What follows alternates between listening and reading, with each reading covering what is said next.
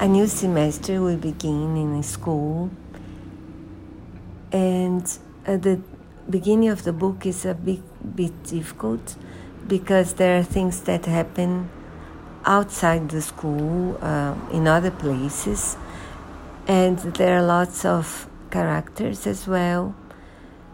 Uh, some students, the some teachers, the directors of the school.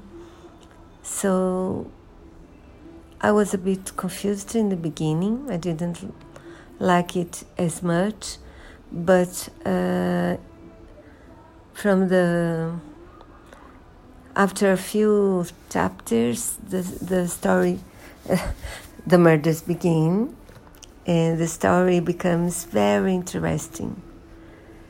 And and then when Poirot, Poirot appears, then it gets better and better, and the the ending is surprising. So I do think, I do recommend the book. It's very good.